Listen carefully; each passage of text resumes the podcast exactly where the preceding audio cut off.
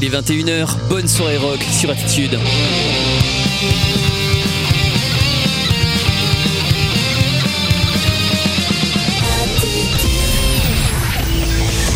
Rockland, le mardi, 21h-22h. Mardi, 21h-22h sur Attitude.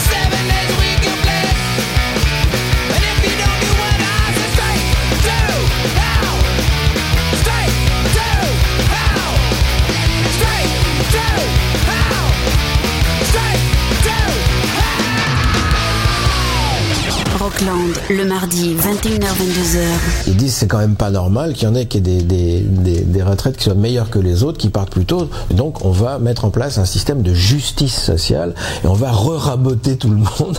On va enlever tous les acquis, comme ça ça sera juste.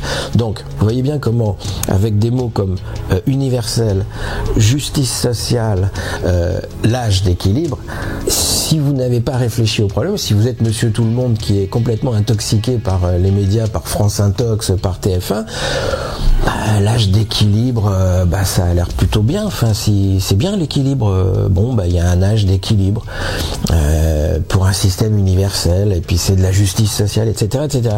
Et ben, la façon de rétablir l'équilibre depuis le début de la Sécu, c'est d'augmenter les recettes, c'est-à-dire d'aligner les cotisations des entreprises sur les besoins de la Sécu. Résister à du langage qui est extraordinairement positif pour masquer les saletés, c'est très difficile.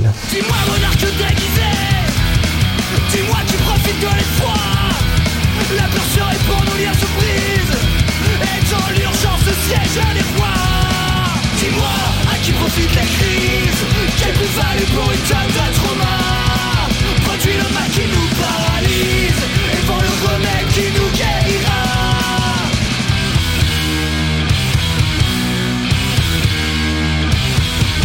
Une même réponse sans visage tu voudras. Ton autorité nous rassurera. Dis-moi à qui profitent les crises? Quelle plus-value pour une tonne de trauma? Produit le mal qui nous paralyse. Et vend le remède qui nous guérira. Vends-nous la peur. Vends-nous des tonnes de zombies à nos portes. Entretiens le chaos et le choc. Que grâce à toi nous ne manquions de rien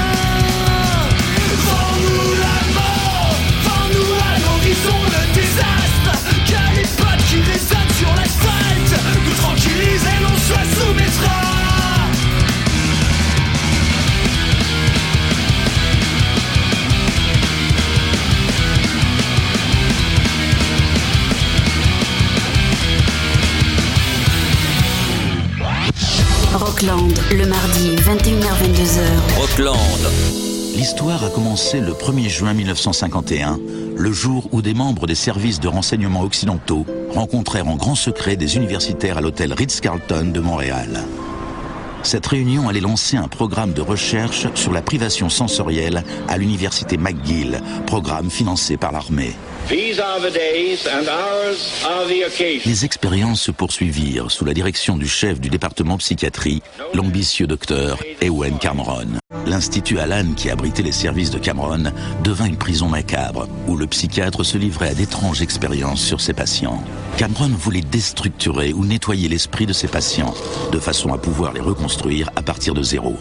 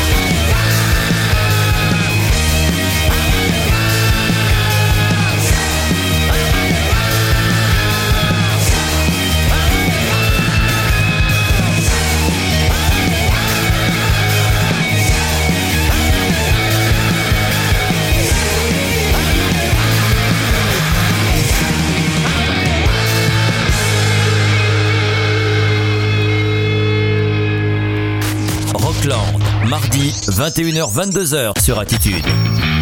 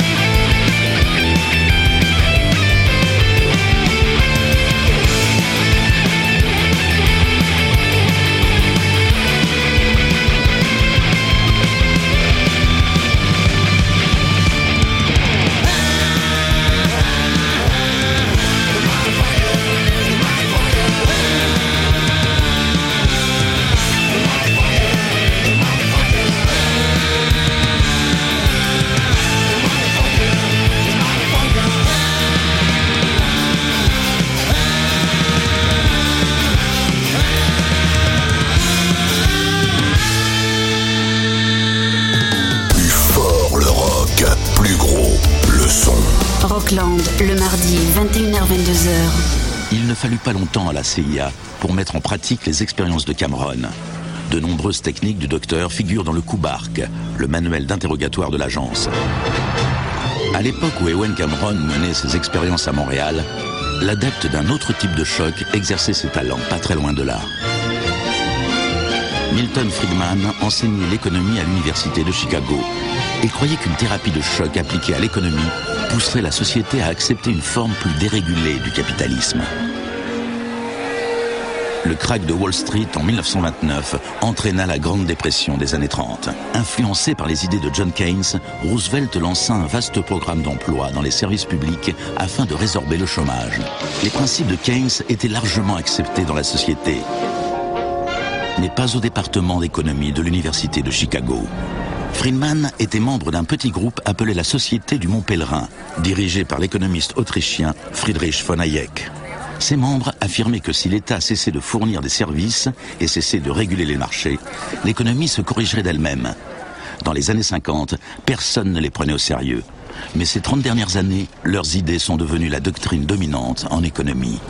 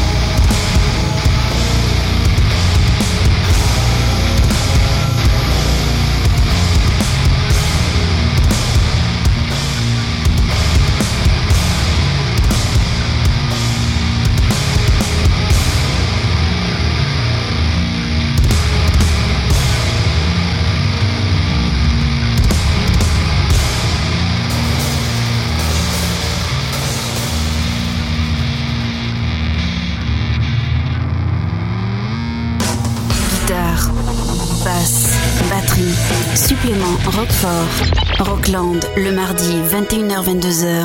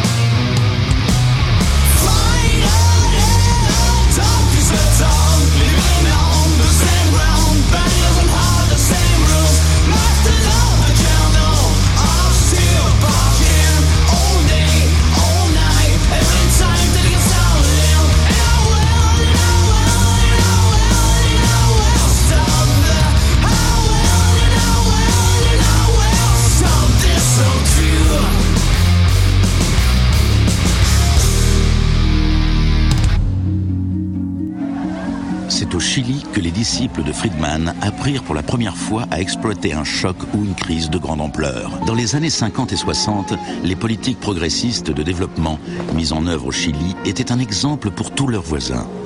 L'État investissait dans la santé, l'éducation et l'industrie. Les sociétés américaines commencèrent à s'inquiéter pour leurs investissements. La réaction du département d'État américain fut de financer les études des étudiants chiliens et sud-américains afin qu'ils puissent venir étudier l'économie de marché auprès de Milton Friedman. Malgré tous les efforts de la CIA, Allende fut officiellement déclaré président.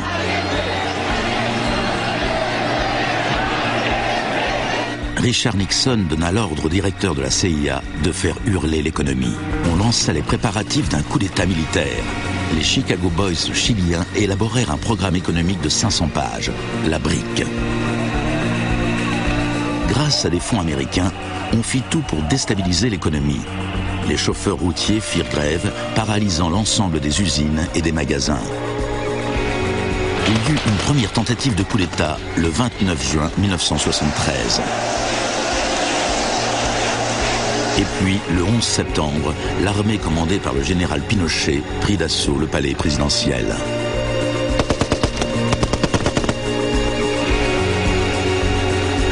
Cela faisait 41 ans que le Chili vivait dans une démocratie pacifique quand elle fut brutalement renversée par la violence.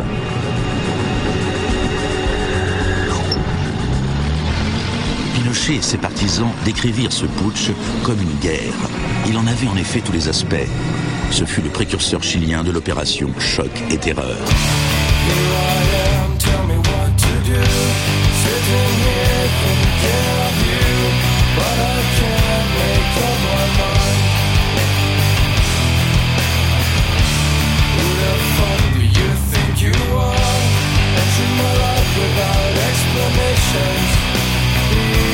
yeah.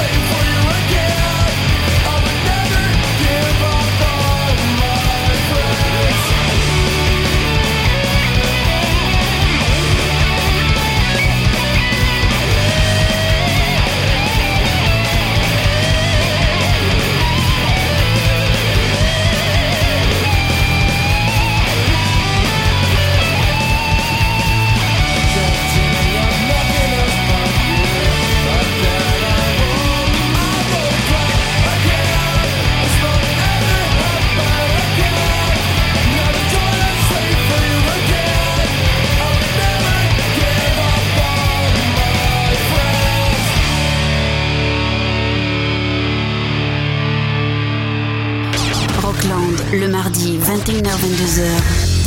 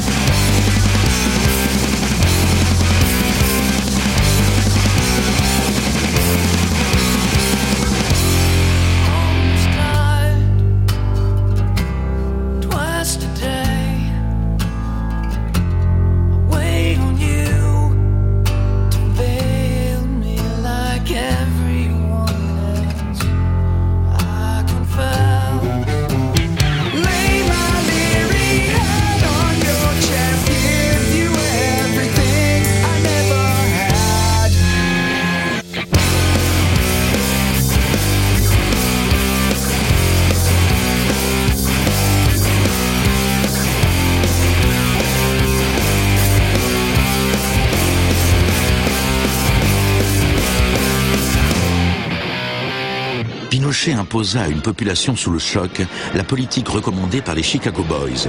Fin du contrôle des prix, privatisation des entreprises publiques, suppression des taxes à l'importation et coupe dans les dépenses publiques. Ce fut un échec.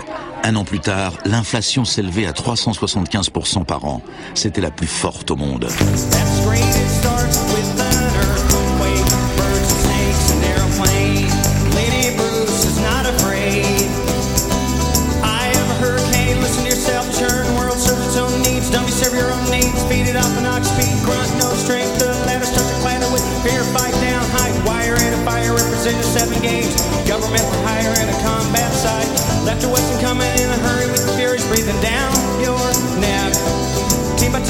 Team reporters tether crop. Look at that move land. Find them. Uh oh, overflow. Population common food, but it'll do. Save yourself, serve yourself. World serves its own needs. Listen to your heart lead. Dummy with the rapture and the reverend and the right.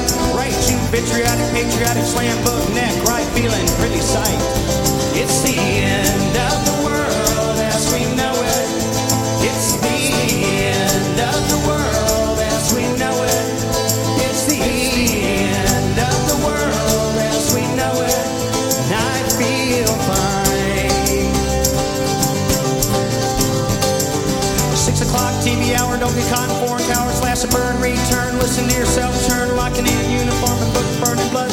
Every of escalate, automotive incinerate, light a candle, light a boat, step down, step down, watch it heel crush, crust, uh-oh, that means no fear, cavalier, renegade, stare clear, tournament, tournament, tournament of lies, offer me solutions, offer me alternatives, and I decline. It's the end of the world as we know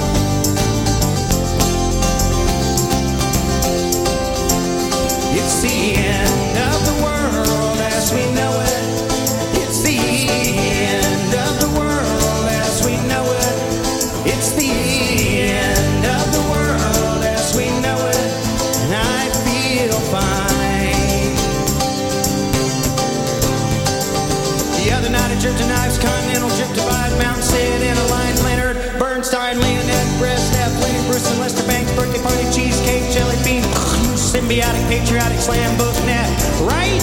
Right. It's the end of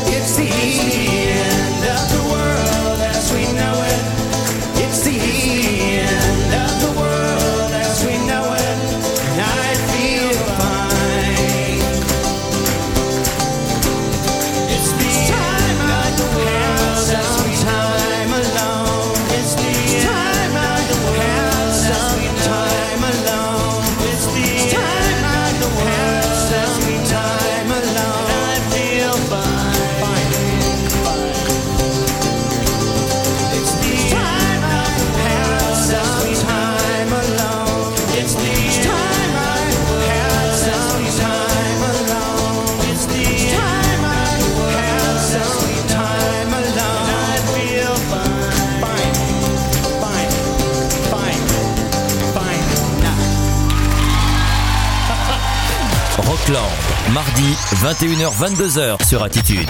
Il devint rapidement évident que la politique économique de Friedman bénéficiait aux riches au détriment des pauvres. On a calculé qu'une famille qui essayait de survivre avec un salaire moyen devait consacrer 74% de ses revenus à l'achat du pain. Les tickets de bus ou le lait étaient devenus un luxe. Pinochet supprima la distribution gratuite de lait à l'école, une mesure qui fit écho à la politique controversée d'une jeune ministre de l'Éducation en Grande-Bretagne, qui devint plus tard son amie. De nombreux Sud-Américains établirent un lien direct entre les chocs économiques qui appauvrissaient des millions de gens et l'épidémie de torture infligée à ceux qui croyaient en une société différente. Les disciples de Friedman tenaient des postes clés au Brésil et ils conseillaient le gouvernement uruguayen. Le 24 mars 1976, un putsch militaire renversa le gouvernement d'Isabelle Perón en Argentine. Une junte de trois généraux dirigée par le général Videla prit le contrôle du pays. Les Chicago Boys décrochèrent des postes économiques très importants au sein du gouvernement militaire. Ils profitèrent de l'occasion pour effectuer des changements majeurs dans la vie économique et sociale. Moins d'un an après le coup d'État, les salaires avaient perdu 40% de leur valeur. Les usines fermaient. La pauvreté se multipliait. Comme au Chili, il a fallu terroriser la population pour lui faire accepter ces mesures économiques. De nombreuses techniques utilisées par les militaires chiliens et argentins leur avaient été enseignées à l'école des Amériques, dirigée par les États-Unis. Mais en Argentine et au Chili, ces techniques de torture ne furent pas utilisées seulement sur des soldats ou sur des terroristes, mais sur des étudiants, des syndicalistes et sur tous ceux qui s'opposaient à la politique économique ultralibérale du régime.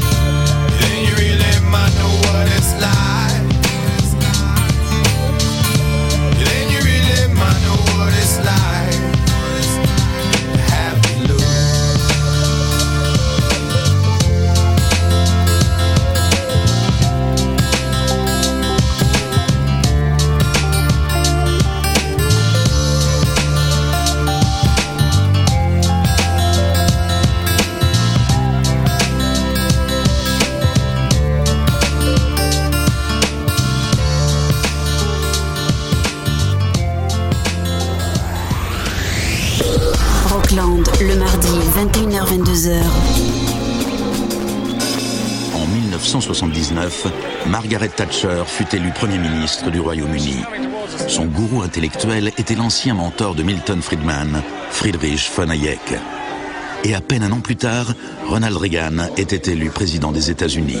Après ses trois premières années au gouvernement, le chômage avait doublé dans certains secteurs de l'économie, déclenchant des vagues de grève. La cote de popularité de Thatcher avait chuté de 25%. Des émeutes éclatèrent dans les grandes villes du royaume.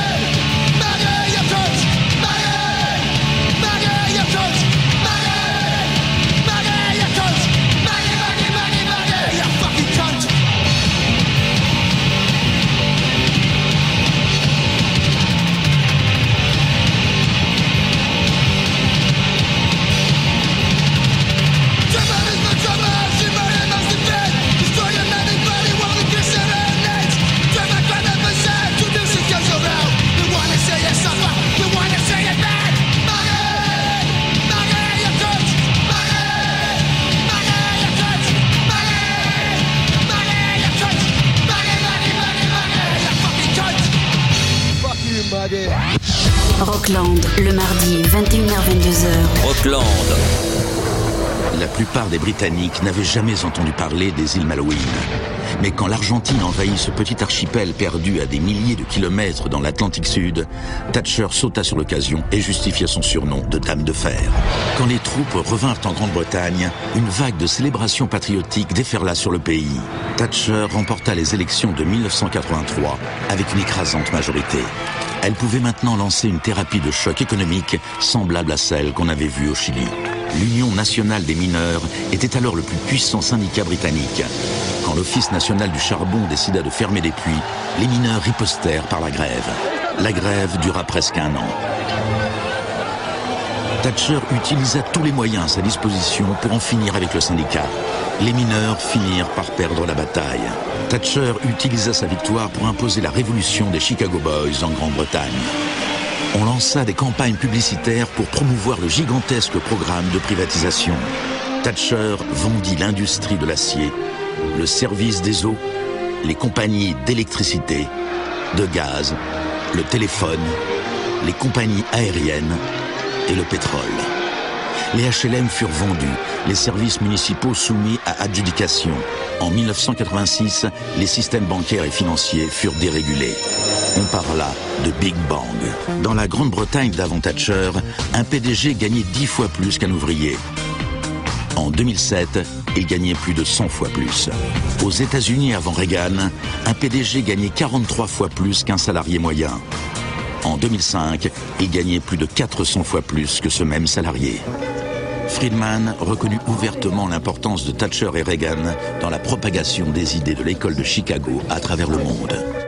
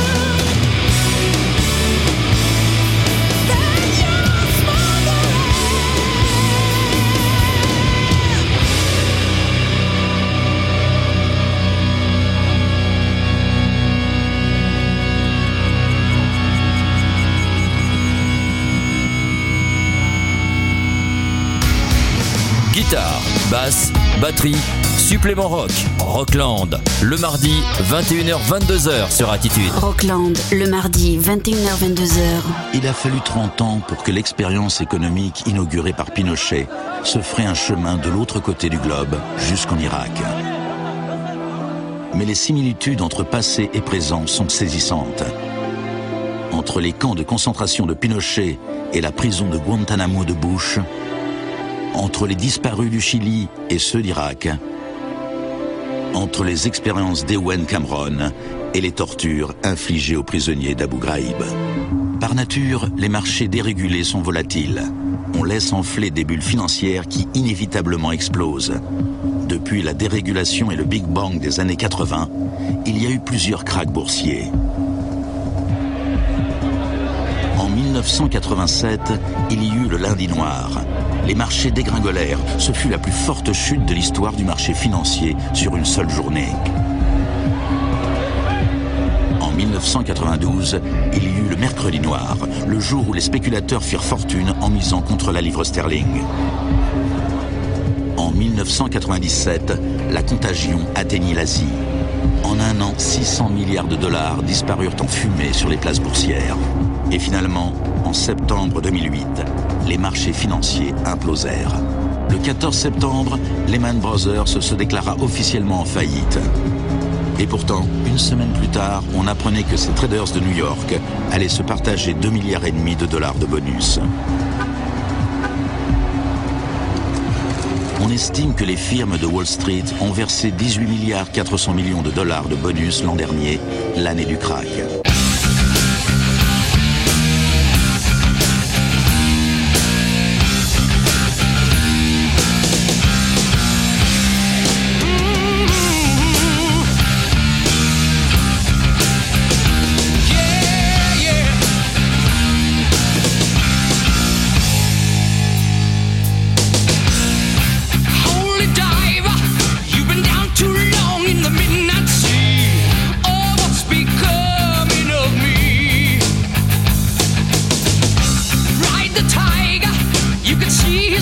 But you know he's clean. Oh, don't you see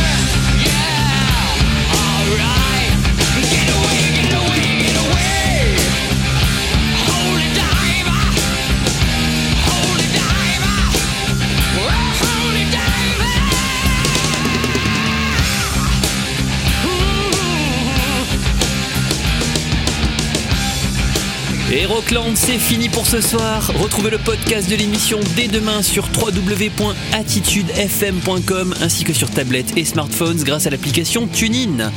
On vous laisse en compagnie de Dark Jérôme pour son émission Frontière Rock de 22h à minuit. On se retrouve la semaine prochaine, même heure, même station. D'ici là, portez-vous bien et à mardi prochain sur Attitude.